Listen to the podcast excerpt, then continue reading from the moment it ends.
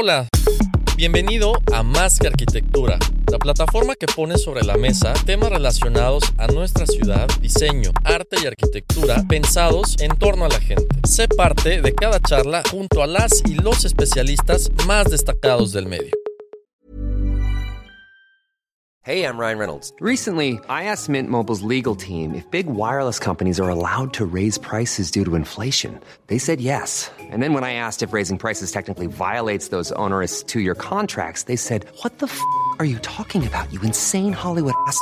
So to recap, we're cutting the price of Mint Unlimited from $30 a month to just $15 a month. Give it a try at mintmobile.com slash switch. $45 upfront for three months plus taxes and fees. Promoting for new customers for limited time. Unlimited more than 40 gigabytes per month. Slows. Full terms at mintmobile.com.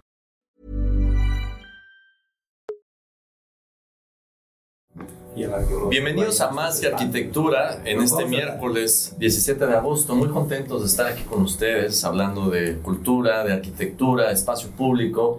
Un servidor, el arquitecto Ángel Sánchez, Javier Alonso. Un gusto compartir el micrófono contigo, man. ¿Cómo estás? Igualmente, man, aquí de, de vuelta, ¿verdad? En- Qué- entre qué vacaciones y radio. Así es, así aquí es. disfrutando. Y bueno, con un invitado buenísimo y además que está involucrado con el tema de arquitectura, espacio público. Ahí luego vamos a, a mencionar sus, sus redes y su página para que conozcan más de todo, de todo lo que hace, ¿no? Así es, pero bien, pues les presentamos al arquitecto Felipe Leal. Eh, arquitecto, bienvenido, ¿cómo estás? Muy bien, muchas gracias. Encantado de estar aquí en Mérida con ustedes. Buenísimo. Eh, un poquito conocer eh, el motivo de tu visita a Mérida. En un momento vas para la Facultad de Arquitectura de la Escuela de Yucatán, eh, como parte de un ciclo de conferencias, como parte del seminario de cultura mexicana. Y bueno, eh, ¿de qué se trata todo esto? Bueno, an- antes que nada, eh, me encanta siempre venir a Mérida. Tengo muchísimos amigos y muchos colegas arquitectos y amistades de todo tipo. Es una ciudad que, que admiro y me gusta mucho. Y he visto y soy testigo de un poco toda la transformación creciente que está, que está teniendo. Acuerdo. Podemos hablar después un poco Sí. de eso. Pero vengo sobre todo en esta ocasión este, como eh, presidente del Seminario de Cultura Mexicana. El Seminario de Cultura Mexicana es un organismo nacional que fue creado por José Vasconcelos y reúne a De acuerdo. 25 miembros de diferentes disciplinas. Yo represento la arquitectura, pero está Eduardo Matos Moctezuma en la arqueología, Carlos Prieto en la música, Hugo Iriarte en la literatura, Arnaldo Con en la pintura, en fin, somos es un grupo interdisciplinario de humanistas, de, de filósofos, de artistas, de científicos y, y- y- y los arquitectos que somos Desde luego, ¿no? humanistas en el sentido estricto, ¿no? Y entonces tenemos eh, 58 representaciones en el país, somos 25 personas que tenemos que ir al interior del país a dar conferencias o cursos Sí. y, y son corresponsalías, son como embajadas. Eh, tenemos desde lugares más recónditos, ¿no? Bueno, tenemos desde Tijuana, pero tenemos en Mocorito, Sinaloa, o tenemos en Acámbaro, Guanajuato, o en Oaxaca. Y en Mérida, hace muchos años que estaba suspendida esta corresponsalía, esta como embajada, ¿no? Ok. Sí. Eh, ahora, por fortuna, se abre el día de hoy. Este, la se, se reabre, hay una, una nueva mesa directiva, hay un grupo que lo ha encabezado, y eso nos va a permitir que todo este grupo de personas que formamos el seminario estén viniendo a Mérida para dar sus conferencias. Entonces está programado que Carlos Prieto, el chelista, venga pronto a dar un concierto, ¿no? Y que Eduardo Matos Moctezuma también venga a dar una conferencia sobre ecología, sobre el mundo maya o lo que ustedes gusten. Este, y así vamos recurrentemente ya a tener una presencia. Bien. Arrancamos hoy con una conferencia sobre la arquitectura, que me corresponde, y hablaré un poco precisamente de la importancia cultural que tiene la arquitectura. Bueno. Porque generalmente si, pues, hablamos de cine y todo el mundo dice, bueno, la literatura, desde luego que es un arte, el cine, la danza, la música, este, pero de la arquitectura muchas veces entra en esta confusión. Cuando hablamos de... ¿Dónde van, no? Cuando lo vemos en el sentido histórico, todo el mundo dice que sí es un arte. Si hablamos de la- del mundo maya, del mundo griego, de- del mundo de los incas, ah, sin duda era un arte. Pero en la, en la realidad, en, en la- en nuestra realidad actual, en el mundo contemporáneo, está mucho en duda. Ha habido toda esta quizá falta de conocimiento por una parte del público sobre cuál es la importancia cultural. Y de eso voy a tratar en la conferencia eh, que de- a día de hoy. Así. Buenísimo, vamos a quedarnos con esa idea para dar inicio. Vamos al corte y regresamos con más que arquitectura. Sí, sí, les parece bien. Una, una Buenísimo, ¿no? No, buenísimo. Buenísimo. Porque, porque esto- de hecho, Buen- buen creo que nada se más puede viendo más este tema, ¿no? El tema del... eh, Es una importancia de la cultura de la arquitectura ¿Cómo, bueno, se entiende, claro. ¿Cómo se entiende hoy? Porque, pues sí, cuando Ay. estudian los mayas, claro que era un arte, la arquitectura, ¿no? Y los renacentistas, pues también. Y hoy en día, pues es algo más. ¿Qué podemos más técnico, más comercial, o tiene que ver con desarrollos inmobiliarios, Ajá. o, eh, y si, si- si un aeropuerto necesariamente una terminal de transporte es arte o no, Claro. todas estas dudas, ¿no? Está Y que no necesariamente le, que- le quita valor, solo que No. pues, cambia la manera en la que lo entendemos, ¿no? Sí, si ves la sede de la Universidad de Yucatán, la original que está en la esquina, ¿no? La gente no duda que es, que es arquitectura, ¿no? O, o si ves el convento de la Mejorada o ves la Catedral de, de Mérida. Pero si ves este, esta estación, entonces la gente dice, bueno, es arquitectura, no es arquitectura, ¿no? Ujú. Es una infraestructura para la radio, pero para tener valores arquitectónicos o no. Claro. Ahí entras en esa polémica. Sí. Es donde falta mucho orientar al público. Y, y- y sobre todo la, la- la- la regla con la que se mide, ¿no? ¿Qué, qué valor tienen las cosas? Porque en la antigüedad, más que la estética, era la técnica y la ingeniería, ¿no? Sí.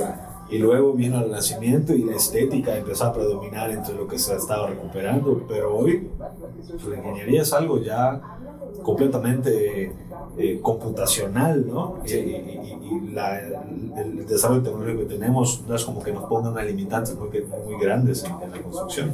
Y la estética, pues, se están sin duda remodelando es una edificios cada año. Es una manifestación cultural de una situación social, política, etc. Y que arquitectura relegada- Siempre ha sido así, bueno, desde los ojos de la arqueología, Ajá. el análisis y la interpretación de la arquitectura de diferentes épocas, lugares, ¿no? te transporta, digamos, y te está hablando de una circunstancia histórica, social, Claro. ¿no? política, ¿no? estética, evidentemente, ¿no? Y tanto desde un ámbito de, de la construcción, ¿no? Eh, de- porque es una industria al fin y al cabo, ¿no? Eh, cultural, de la construcción que impulsa muchos un motor de desarrollo. estaba bien. Eh, Entonces, eh, como que desde diferentes ángulos, Claro. eh, la- ese arte que es la arquitectura, pues nos está la interpretación que, que podemos darle de los espacios y de eso. apenas así escucho. Sí, sería muy bueno platicar un poquito ahorita que entremos de eso, ¿no? O sea, cuáles son los valores culturales que se pueden recuperar o que se pueden reconocer de la arquitectura actual, ¿no? Bueno, haciendo un, un- un spam un poquito de lo que vas a platicar en la, en la UADI, ¿no? ¿Ya platicaste o vas a platicar? No, voy ahora. Ahora- ahora mismo. a las 6. Ahora mismo, sí. por eso, como Está- está, previous. al 10 para las 6 Claro. terminemos. Eso es el intro. Te digo, como ha venido tantos días, Estamos aquí está la conferencia. Llegaste hoy y te vas mañana. Sí, empieza y corre. Imagínate, venía a Mérida, empieza y corre. Una, una grosería. Sí, sí. Nada más te queda el calor y Me queda el calor, pero es que mañana Y mañana la torta de cochino. vamos de nuevo al aire. Es que, ah, exactamente, no me puedo decir eso. Más que arquitectura. Estamos de vuelta en Más que Arquitectura. Para los que van sintonizando el día de hoy el programa, estamos con el arquitecto Felipe Leal que nos visita la Ciudad de México. Eh, Felipe, estamos platicando justo este tema de valores entre cómo entendemos la arquitectura de hoy, la de antes, interpretación de, de esta cuestión, esta disciplina, arte. Vamos a darle de nuevo al tema. Bueno, eh, volviendo al tema de la importancia cultural de la arquitectura, la arquitectura es como la muestra más evidente y palpable de la memoria, este, la memoria histórica, la memoria cultural de las, de, de- de las civilizaciones. Es la memoria colectiva. ¿Cómo nos podemos enterar, cómo en este territorio, cómo podemos saber del mundo maya que la evidencia inmediata hasta iconográfica, como un fotograma, es este, como una, Una es- pirámide. es una pirámide. Entonces tienes un icono, ¿no? Si hablas del mundo egipcio, también tienes otro tipo de pirámide. Si hablas del, del mundo griego, pues tienes las acrópolis. Este, pero siempre esas referencias icónicas y que forman parte de la memoria colectiva de las civilizaciones está presente en la arquitectura. No es que otras disciplinas no lo tengan. Aquí hay un, aquí hay un arqueólogo con nosotros que nos puede decir exactamente lo mismo. Pero, y la, o la tradición oral, o la- la- la- las lenguas, o sea, hay muchas formas de conocer a través de- de- de- de diferentes representaciones lo que fueron las culturas y civilizaciones. Pero quizá la arquitectura tiene esa virtud de la memoria material. Es la forma como podemos constatar lo que nos ha antecedido, ¿no? lo que es el patrimonio. Lo tangible. Lo tangible está ahí, es presente. Y, y lo podemos interpretar por las diferentes etapas de lo mismo. Entonces, generalmente cuando se habla y se reconoce el valor este, cultural o artístico de la arquitectura, en la sociedad contemporánea se remonta mucho más al pasado. Nadie va a dudar ¿no? de, de que la Catedral de Mérida es una obra artística. ¿No? De que la Casa Montejo también lo es, ¿no? Así es. Este, pero cuando hablas de un edificio contemporáneo o de una interacción contemporánea, ahí empieza la duda. La ciudad contemporánea no ha sido tan permisible en esa concepción de que la arquitectura sigue siendo un hecho cultural y se asocia mucho, porque también ha habido muchas construcciones que no es lo mismo que arquitectura. Así Habría es. que hacer la separación, lo que está construido, no todo lo construido es arquitectura, ¿no? Y siempre digo, porque tenemos una gran cantidad de construcciones de otro tipo, mucho más degradadas, que tienen unos usos muy definidos y no tienen ese valor. Pero sí, lo importante es rescatar esto que nos da una, la memoria colectiva, que nos da una identidad.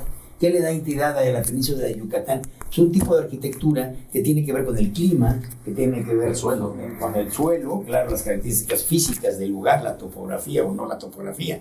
Eh, simplemente el estar con esta placa tectónica que es la, la península de Yucatán te da una condición totalmente distinta a lo que puede ser Guanajuato o lo que puede ser el centro del país. Y entonces las arquitecturas siempre se han estado ligando con el lugar, con el sitio. Así y el sitio y el clima nos ha dado una serie de condiciones. Y eso es cultura. De O sea, acuerdo. la cultura es, ¿no? Es- ¿Por qué, por qué consideras entonces, Felipe, que ver para atrás y, y considerar ciertos tipos de arquitectura, arte, es más fácil que hacerlo con la arquitectura contemporánea? ¿Por qué nos, nos resulta difícil encontrar ese tipo de arte arquitectónico el día de hoy? Porque nos ha faltado mayor difusión. Esto que ustedes hacen yo lo celebro y falta mayor difusión. Nadie duda, por ejemplo el caso de la literatura, la gente puede considerar, eh, eh, y hay los clásicos y puedes hablar desde los, los presocráticos y, puedes hablar de, de toda la, eh, la literatura, este, digamos, este, de Platón y todo, todas las obras filosóficas y, y- y pueden considerar a Shakespeare, pero también te pueden considerar recientemente a, a García Márquez, Vargas Llosa. Así Entonces es. los lectores sí, sí han tenido ese, ese paso para poder conocer más ¿no? sobre autores recientes. En arquitectura lamentablemente no pasa lo mismo. Sí nos pasa a un grupo, a los arquitectos, a- pero no a la sociedad en su conjunto. Así Entonces la es. gente sí puede valorar, este, digamos, desde la Catedral Metropolitana o desde una obra hasta el Guggenheim de Bilbao, por ejemplo, obras de Zaha Hadid. Entonces ahí es donde entra la polémica y la mayor parte de la sociedad quizá no las, no las comprenda y no las considere como tal. ¿no? Claro. Entonces, eso es lo que hay que incidir mucho en ello. Yo pongo siempre el ejemplo de Italia, por ejemplo. Italia es un país donde hay una gran cantidad de arquitectos que se han formado, pero por el territorio y por la defensa y protección del patrimonio que se, que se debe tener por esta riqueza tan amplia que tienen, pues no todos han tenido la capacidad de construir algo nuevo, pero son grandes difusores de la arquitectura. De. Entonces tú ves en los museos, el director de un museo de arte es un arquitecto, el director de una revista es un arquitecto. están dedicados a el fotógrafo, el publicar. extraordinario guía de turistas, que no es nada peyorativo. Puede ser un arquitecto que puede dar unas este, visitas ejemplares ¿no? a un Claro. lugar, pero hay una divulgación de la arquitectura. Tú lo puedes en cualquier revista de, de- de- corte general, hay artículos sobre arquitectura y la gente está mucho más letrada y más leída en eso.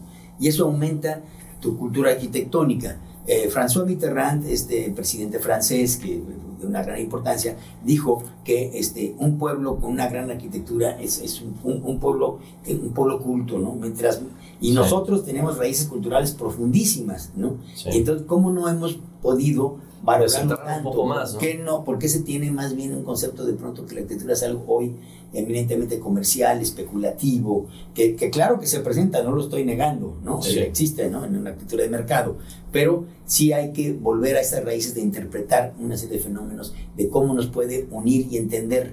Uno a través de la arquitectura puede entender una civilización. Yo siempre he puesto el ejemplo de que para mí la arquitectura ha sido como ponerme unos anteojos frente a mis, mis ojos y con esos, con esos eh, lentes he podido entender, yo llego a un lugar y puedo entender por la traza urbana del lugar, por el clima, por el tipo de construcciones, por los materiales que se construyen, cómo es esa, cómo es esa sociedad. Como si vieras en 4K, ¿no? Sí, esa Una- civilización, cosa qué tan ordenada es, porque hay, porque hay ciudades que están muy bien conservadas y porque hay ciudades que están destruidas. Porque la, la arquitectura y las ciudades no son más que expresión de esas propias sociedades. Ujú. Si la sociedad es desorganizada, vamos a tener una ciudad desorganizada. Así si la es. sociedad se disciplina más o hay- es más civilizada, vamos a tener mejores ciudades y mejores arquitecturas. Bien. Y la, y la arquitectura, para, para entender entonces, no solamente es, mencionabas hace un momentito, no es solamente lo construido, o sea, hay cosas construidas que no es arquitectura. Sin embargo, cuando vamos a, a otras partes del mundo, de repente poniendo como un ejemplo Chicago, ¿no? te vas en el tourcito ese de, de, de- Del- del, autobús. río y todo, ¿no? Del autobús del río. río. Y, este, y llegas precisamente, te- termina en una fábrica, ¿no? En una imprenta. Entonces, los edificios industriales hablan mucho, ¿no? Hablaba de una actividad, de un ingreso, de dónde se movía la gente, bueno, cuál era el medio de comunicación de ese entonces.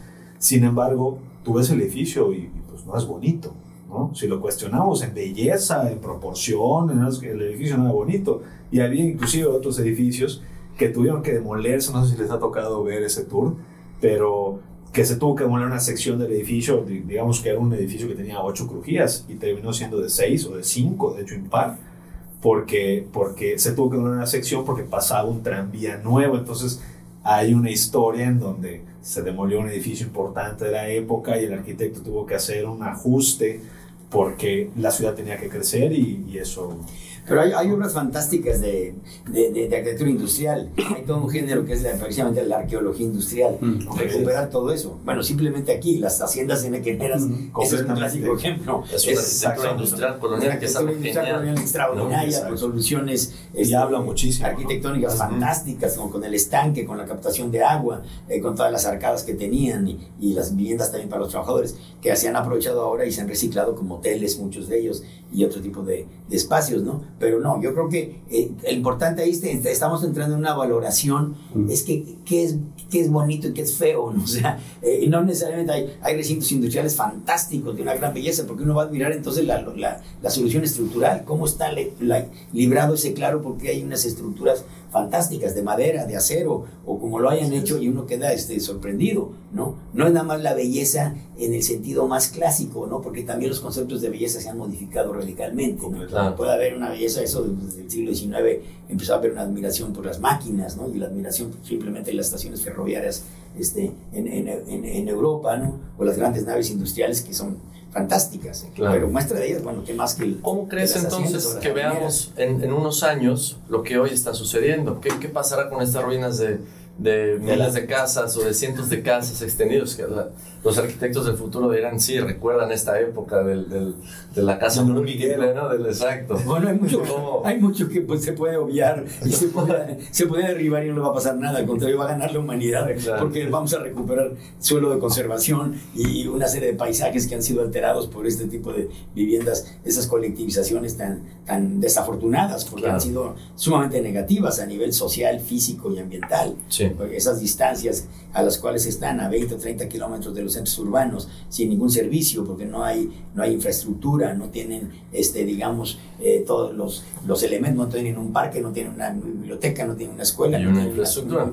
y tienes que trasladarte en auto en, en automóvil y lo que le cuesta a la sociedad ma- mantener ese rodamiento ese Es- es pavimento entre llegar a las redes de agua potable de luz de drenaje son, son inhumanas. Bueno, eso tiende, por fortuna, a desaparecer. Eso sí, yo que el tiempo, ojalá que las borre. Porque además tienen una enorme... Y ahí como- Ahí no ha habido nada, ninguna aporta, ha habido una degradación. La historia no es lineal, ¿no? Es- Así- es, muy importante. es. Hay- hay- es- es- Eso, eso por un lado, que es una cuestión que bueno, en, Yucatán es una cuestión muy actual, pero hablando de transformación, ¿qué puntos buenos has visto en la transformación de Yucatán a través de estos años que nos platicas que has estado visitando constantemente la península?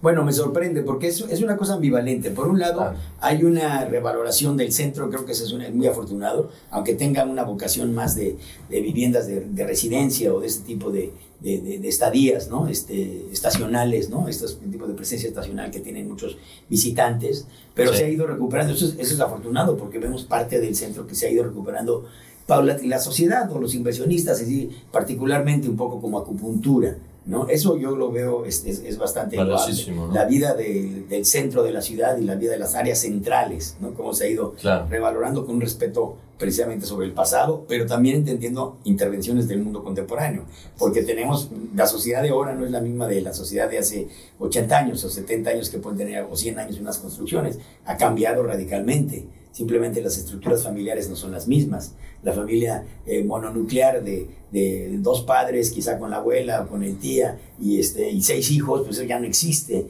¿no? Eh, eh, demográficamente también el país es distinto, Claro. y culturalmente también, ¿no? La nuevos to- espacios La tolerancia que hay hace otro tipo de, de vidas. Los hijos ya no viven toda la, toda- hasta cierta edad con los padres, sino que se pueden independizar. Todos esos cambios demográficos se manifiestan en la ciudad. Ahora, ¿cómo veo yo Mérida? Pues es una ciudad extraordinaria, porque tiene una condición, pues este, simplemente la, la planicie que tiene, lo plana que es, eso lo hace mucho más asequible, con un clima eh, particular en algunos casos, pero en términos generales muy benévolo, este, Sí. y que ha permitido ir consolidando mucho de su, de, su, de su parte fundacional y la parte, si no fundacional, de la parte histórica, ¿no? de estas de pequeñas construcciones que vemos. Ahora, contra, pero también en contrapeso tenemos esta extensión sobre, sobre la mancha, sobre el perímetro, se ha Y lo que va, y lo que va creciendo. y la verticalización que está enfrente. Vamos a hacer un corte y regresamos con este tema con más que arquitectura. ¿no? Así es. Sí, al estar Consolidar planos, entonces la consolidación de estas partes, digamos, valiosas, se ha ido cuidando. Está muy bien, hay cosas más, fantásticas. ¿no? Hay fantásticas. Y, y en, y en Yucatán hay muy buena arquitectura. O sea, Sí. me, toca- me ha tocado. Yo tengo muchos amigos yucatecos desde hace mucho tiempo. y Me tocó la última vez ser eh, jurado de la Bienal de Arquitectura Ok. reciente en Yucateca. Ya. Y hay cosas fantásticas. O sea, Sí. eh, generalmente la calidad es muy homogénea. ¿no? Hay una buena calidad de arquitectura. Se ha ganado un reconocimiento nacional la arquitectura yucateca. ¿Pero por qué? Porque es regional. Claro. No puede decir que es igual que la de Monterrey, ¿no? Sí. Ni, ni- la de Tijuana. Como que Pero, está menos todo- afectada por las modas, ¿no? Sí, es O sea, muy local. No, Reserva y nos, y nos gustaría ver que, que Hay- las arquitecturas sigan distinguiéndose entre ellas en las regiones, porque Claro. acá se va pareciendo más lo que hacen aquí en Guadalajara, no puede Sí, ser no. con otra topografía, otro clima. Eso lo hablamos. Así se va apareciendo, ¿no? Hey, it's Danny Pellegrino from Everything Iconic. ¿Ready to upgrade your style game without blowing your budget? Check out Quince. They've got all the good stuff shirts and polos, activewear, and fine leather goods, all at 50 to 80% less than other high end brands. And the best part? They're all about safe, ethical, and responsible manufacturing. Get that luxury vibe without the luxury price tag. Hit up quince.com slash upgrade for free shipping and 365 day returns on your next order. That's quince.com slash upgrade. Millions of people have lost weight with personalized plans from Noom, like Evan, who can't stand salads and still lost 50 pounds. Salads, generally, for most people, are the easy button, right? For me, that wasn't an option. I never really was a salad guy. That's just not who I am. But Noom worked for me. Get your personalized plan today at Noom.com. Real Noom user compensated to provide their story. In four weeks, the typical Noom user can expect to lose one to two pounds per week. Individual results may vary. Pues ya suelta el chucungo. Ya no, ya hay que hacer las cosas Sí, ya precisamente. todo lo agarró Ya, otra casa que no sea beige, ¿no? Ya, otro color. Sí, es que bueno, pero es que dominó. eh, ¿Cómo son esas épocas? No? Me resienta, si quiero mi alberca de chucum. Híjole. Era como en la época de, de, de Barragán, después de, después de que Barragán la del Pritzker, viene toda una tendencia, son como 10 o 20 años, todo era Uno quería su reja Todo. amarilla, un muro rosa. el, el muro rosa o el color este café, de- ocre. Entonces ya acababan diciendo, porque acá unos ocres de tierra. Entonces acabó diciendo, ya se hizo una arquitectura medio ocre. Pero ya sabes qué pasa. Luego, si cambias, si tratas de cambiar la receta, empiezas entonces a ir como en contra del, de la base de tu arquitectura. Porque, bueno, dices, bueno, todo comenzó siendo blanco por, por la, pintura de cal y la pintura amarillo de Cancam, ¿no? Entonces tenemos esa, esa paleta de colores. Y migró a ampliarse con cinco colores más. Pero sigue siendo una misma línea. Pero si tú te vas a hacer algo muy diferente, simplemente dices, oye, como, como que se te perdió Noruega, ¿no? Como se, como se te perdió Brasil. Finlandia, O sea, exacto, o sea, no, Porque no. pronto hay cosas también como finlandesas, oye, no tienen que ver, imagínate, el, el clima de Helsinki tiene que ver. ¿no? Exacto, ¿no? O sea, a veces tratando de, tratando, en, en el intento de la innovación, le- no le hacemos justicia a nuestro territorio, no sé si me, me debe entender, ¿no? Pero sí hay una constante, hay una serie de invariantes que tú puedes ver una foto y yo veo una foto de arquitectura y digo, es Yucatán. O sea, no es Nuevo León, no, no, no es este, Jalisco, no, es una cosa muy particular. Eso sí es un rasgo de identidad muy Es que fuerte que, lo foto tiene, se- que lo tiene Yucatán, ¿eh? Es que en esa foto, por ejemplo, es una foto en Mérida, pero ves la playa. por, por eso sabes que es Yucatán. Porque ves hasta la costa. No, los, los de las torres, eh, las Conti Towers y eso, que estás en el sexto nivel y estás viendo el, el Chuchuló, o sea, Sí, sí, el otro día que, la otra vez que vine, ahora que vino lo del jurado, este, me llevaron al, ¿cómo se llama? El hotel este, el, el- Al Marriott. El Marriott, ¿no? Y sube a la azotea que tiene ahí un rooftop, ¿no? Está y desde ahí dar. se ve, Es todo- toda la ciudad. se veía progreso. El puerto de altura. No, no, se ve el mar, increíble. El nueve piso, al noveno piso, el décimo piso está Se el ve mar. todo. Sí, ¿no? Es impresionante. Y ahí te sorprendes porque ahí se ve la planicie, ves así flat. Sí. Porque así ves, ves hasta la redondez de la tierra, ¿no? Imagínate, en Mérida estamos aproximadamente en, en los puntos más altos de Mérida, Ciudad de Mérida, a 12 metros sobre el nivel del mar. Da vértigo.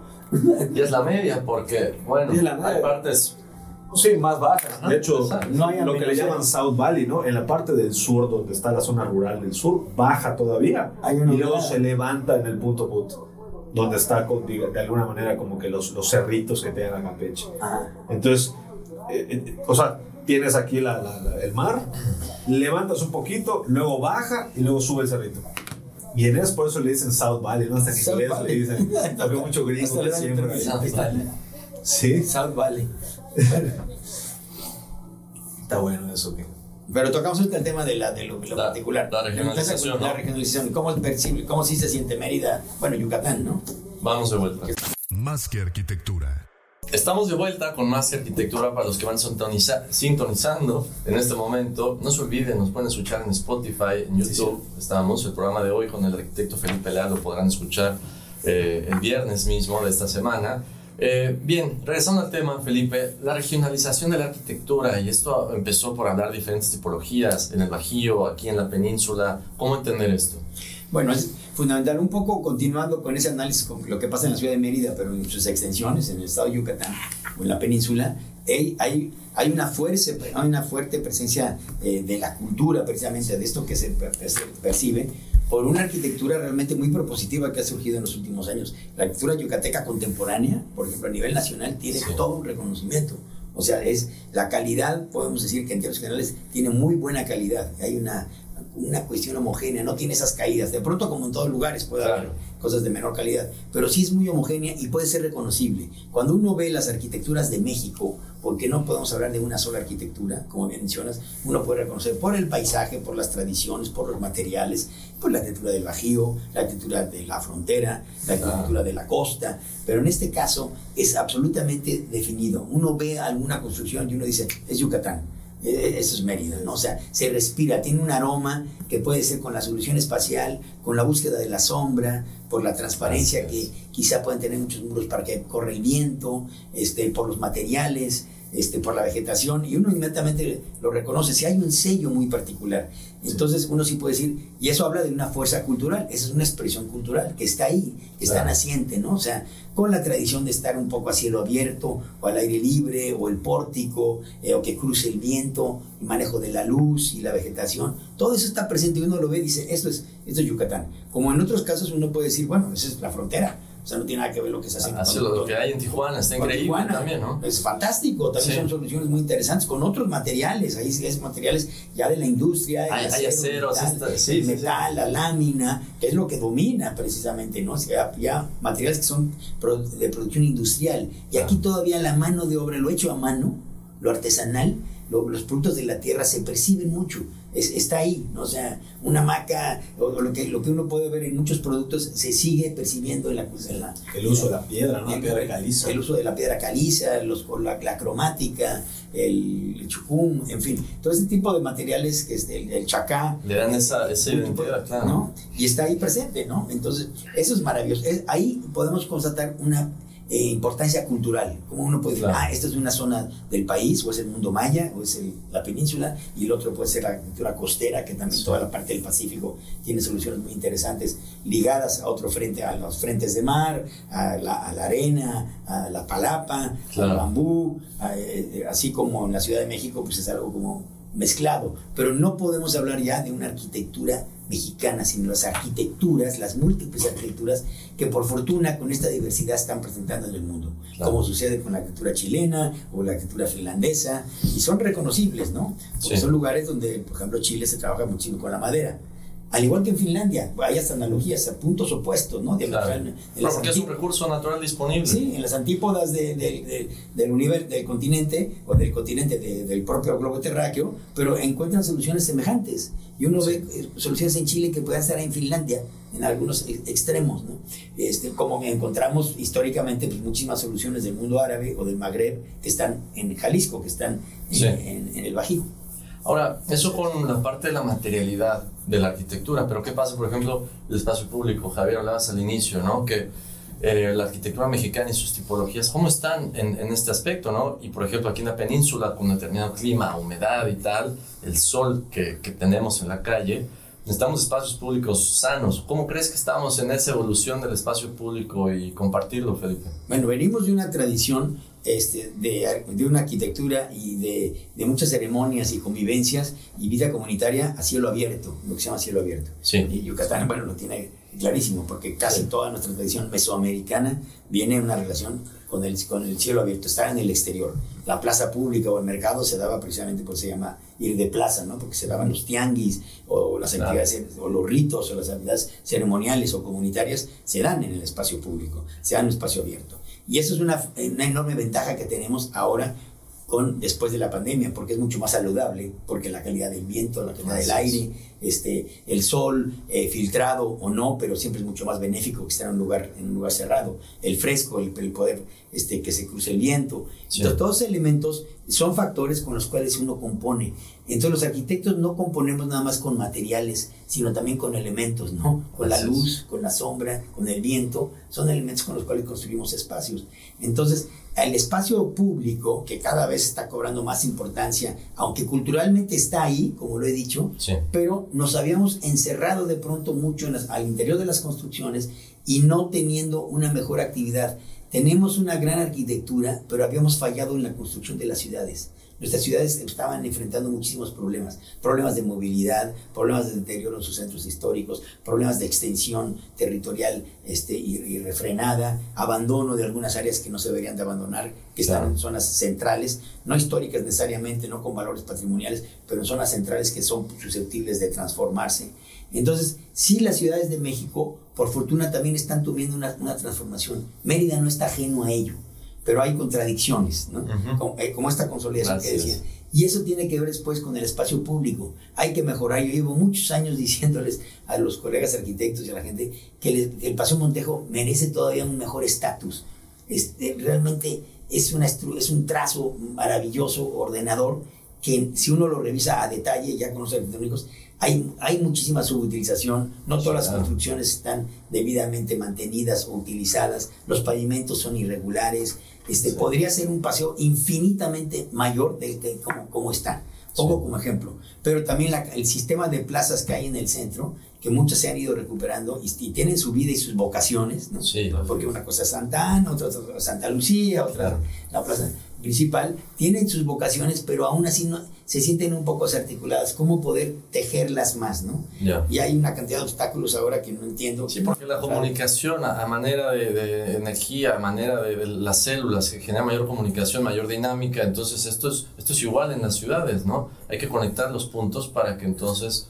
Eh, la, actividad. Por eso dicen las arterias, si, si nuestro cuerpo fluye la sangre, de, de, la misma forma debe de fluir precisamente la movilidad dentro de la ciudad. Yo creo que todavía le falta articularse más, ahí como sigue estando como por segmentos. Y hay muchas partes como se me abandonás, ahora vine y recorrí un poco la García Ginerés, que es una colonia que está extraordinariamente bien ubicada, y hay una subutilización, uno puede ver por manzanas una subutilización, un 30-40% de desocupación. Predios vacíos, con un trazo extraordinario de ancho de calles, con la infraestructura, la cercanía, con la parte central de ciudad, eh, muchas construcciones de buena calidad en, en abandono, deterioradas, no puede ser son estas, y se siguen haciendo condominios de quién sabe cuántos pisos, este, en otro lugar hay como una contradicción, ¿no? Claro, así es. climática y vivencial. Fíjate la afectación positiva o negativa de los servicios, ¿no? Porque tú podrías decir, oye, es que, ¿por qué no hacemos un edificio vertical en esa zona? Que, que, obteniendo los permisos, que seguramente hay la forma de, de llegar a ello, se puede hacer, pero el mercado pues no sabemos si va a ir de ese lado, ¿no? Y, tiene un poquito de tema de ver allá las plazas, los servicios, los lugares de consumo de alimentos, que bueno, Lo seguimos platicando después del corte. Nos quedamos con esa idea. Vamos a un corte, regresamos con más que arquitectura. Más que arquitectura. Estamos de vuelta con más que arquitectura. A los que nos van sintonizando, despidiendo eh, a nuestro invitado de hoy de lujo, el arquitecto Felipe Deal. Felipe, para cerrar un poco los temas de hoy, hemos hablado de regionalización de arquitectura, espacio público, qué implica con la cultura, cómo estamos en, en Yucatán, etcétera. ¿Qué te deja el día de hoy el programa aquí con nosotros? Bueno, una enorme satisfacción es de hablar siempre de arquitectura y que tengan un programa de arquitectura, lo celebro. Gracias, ¿no? gracias. Lo celebro, porque esto, esto contribuye a que exista una mayor cultura arquitectónica. Yo creo que la sociedad en su conjunto no tiene que ser un arquitecto. Todo el mundo, como sabe de música, de literatura, de cine, y puedes tener una serie de conocimientos, no tienes que ser arquitecto para conocer de arquitectura. Y mientras más se conozca, este, mejores arquitectos habrá, porque la sociedad entonces va Claro. demandando, va siendo más crítica, este, va a ir aceptando o va a, dar, va a dar valoraciones sobre lo que sí funciona. Pero volviendo al espacio público, nada más como concepto, el espacio público es fundamental porque es el lugar donde construimos comunidad, es donde nos unimos todos. Era lo que decía Shakespeare, decía, la ciudad es la gente.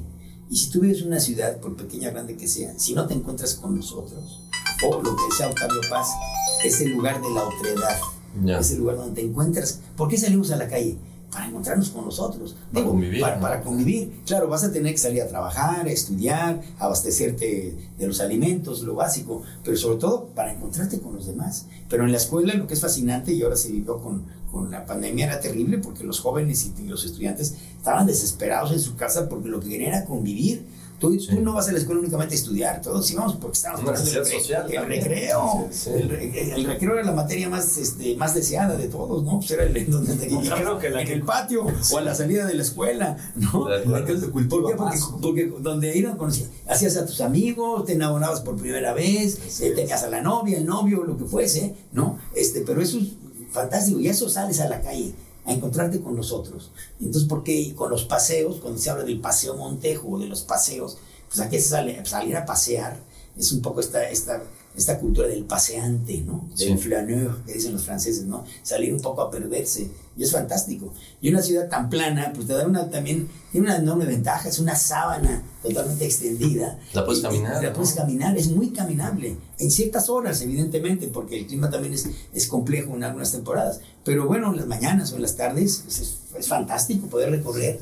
Y yo invitaría un poco al público a perderse de pronto por la ciudad, a caminar, ¿no? Pero además es una ciudad segura, por fortuna. Entonces Sí. puedes caminar e ir encontrándote con esquinas este, que abajo no conocías. Lugarcitos, Entender por qué la nomenclatura de la ciudad, por qué tiene nombres, por qué esta estructura Claro. de damero, o sea, como de tablero de damas, ¿no? Esta retícula que Sí. tiene la parte central, ¿no? También ordenada en su numeración. Todo eso es fantástico, Eric, que uno pueda ir reconociendo algo y saber por qué. No, no como automatizado, así de ignorante de no saber qué pasa. No, la numeración corresponde a esto, la traza también por esto. Los vernos ciudadanos en Sí. esa, en esa actividad, Sí, ¿no? ¿Por qué se llama Santana? ¿Por qué se llama Santa Lucía? ¿Por qué? O sea, ¿sí, sí me explico? Claro. La- el sentido de todas las cosas, eso es cultura urbana. Y eso enriquece mucho la vida de las ciudades. Y es, y es la importancia cultural de la arquitectura. Buenísimo. Y bien, hoy, eh, aparte de esta pequeña charla que hemos tenido contigo, vas eh, en unos momentos a la Facultad de Arquitectura. ¿Qué vamos a ver allá?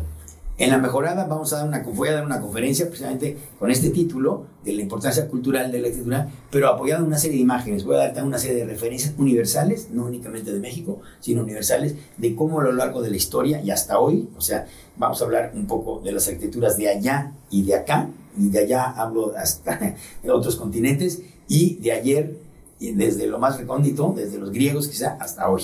O sea, de, allá y de acá, y de ayer y de hoy, un poco para dar un panorama de cómo este, estamos envueltos todo el tiempo de una serie de estímulos este, visuales, espaciales, que es la arquitectura, para que nos dé una riqueza cultural. Entonces voy a, vamos a hablar de esto este, un poquito más a detalle, pero apoyado en imágenes. Buenísimo. Vámonos a la mejorada. Felipe, encantados con tu visita, muchas gracias. Lo dejamos con una rolita y regresamos con más que arquitectura.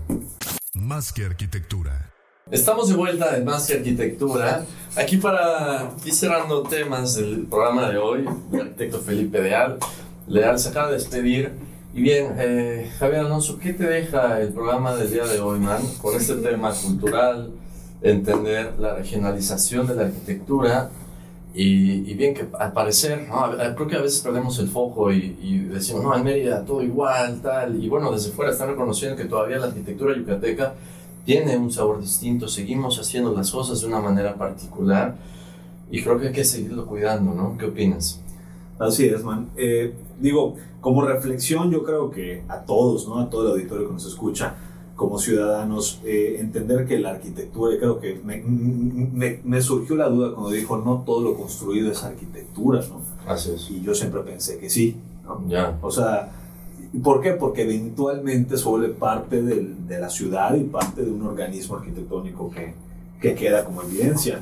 Pero hay, hay un enfoque diferente y hay, que, y hay que verlo de diferentes formas, ¿no? La parte cultural, la parte de movilidad, la afectación, la, la simple afectación del territorio, ¿no? Hablamos del industrial, de la costa, la, la forma en la que impactamos el territorio, que la costa se hace de vivienda, por ejemplo, en, el- en- en- en- nuestros puertos, ¿no? En, Sí. en Chulú, en Progreso.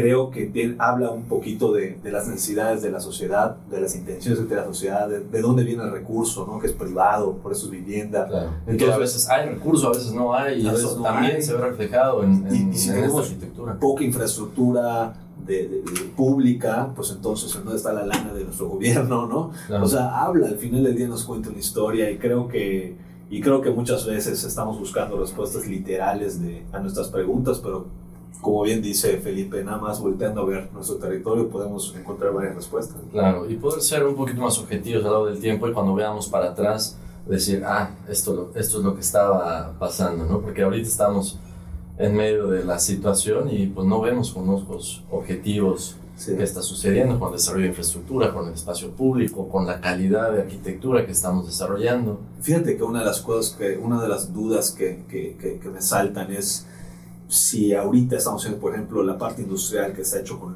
naves de lámina, que pues la lámina, acá tenemos huracanes, o sea, la lámina, ¿cuánto quieres que dure? Si nosotros dejáramos de utilizar nuestra ciudad, ¿cuánto tiempo quieres que nuestra, nuestra arquitectura persista, no?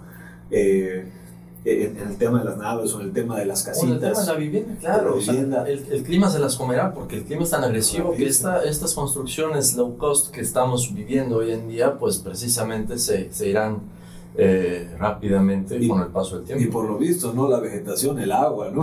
el agua se las va a comer. y cosas que no son reversibles como el agua, que esperemos pronto poder hacer algo con este recurso que es finito, ¿no? Sí, sí. Sin embargo, dices, oye, por un lado tenemos una arquitectura, entre comillas, efímera o de, o de, o de, o de poco tiempo, pero volteas a ver las construcciones antiguas o mayas, los vestigios mayas que trabajaban con tierra y con guano, que es aún más reabsorbente y sí existen vestigios, ¿no? Entonces definitivamente siempre va a tener, siempre vamos a tener este escrito, ¿no? Algo Eh, quedará. algo, algo quedará, algo vamos a interpretar en el futuro y pues hay que cuidar lo que tenemos y lo que estamos haciendo. Buenísimo, pues muchas gracias, Man. Muchas gracias a los que sintonizaron más arquitectura el día de hoy. Les recuerdo, escúchenos en Spotify, escúchenos en YouTube.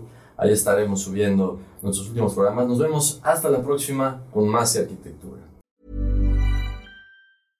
How would you like to look five years younger? In a clinical study, people that had volume added with Juvederm Voluma XC in the cheeks perceived themselves as looking five years younger at six months after treatment. Look younger, feel like you. Add volume for lift and contour in the cheeks with Juvederm Voluma XC. Reverse signs of aging by adding volume to smooth laugh lines with Juvederm Volure XC. For important safety information and to find a licensed specialist, visit juvederm.com. That's J U V E D E R M.com. Not for people with severe allergic reactions, allergies to lidocaine, or the proteins used in Juvederm. Common side effects include injection site redness, swelling, pain, tenderness, firmness, lumps, bumps, bruising, discoloration, or itching. There's a risk of unintentional injection into a blood vessel, which can cause vision abnormalities, blindness, stroke, temporary scabs, or scarring. Talk to a licensed specialist to find out if it's right for you.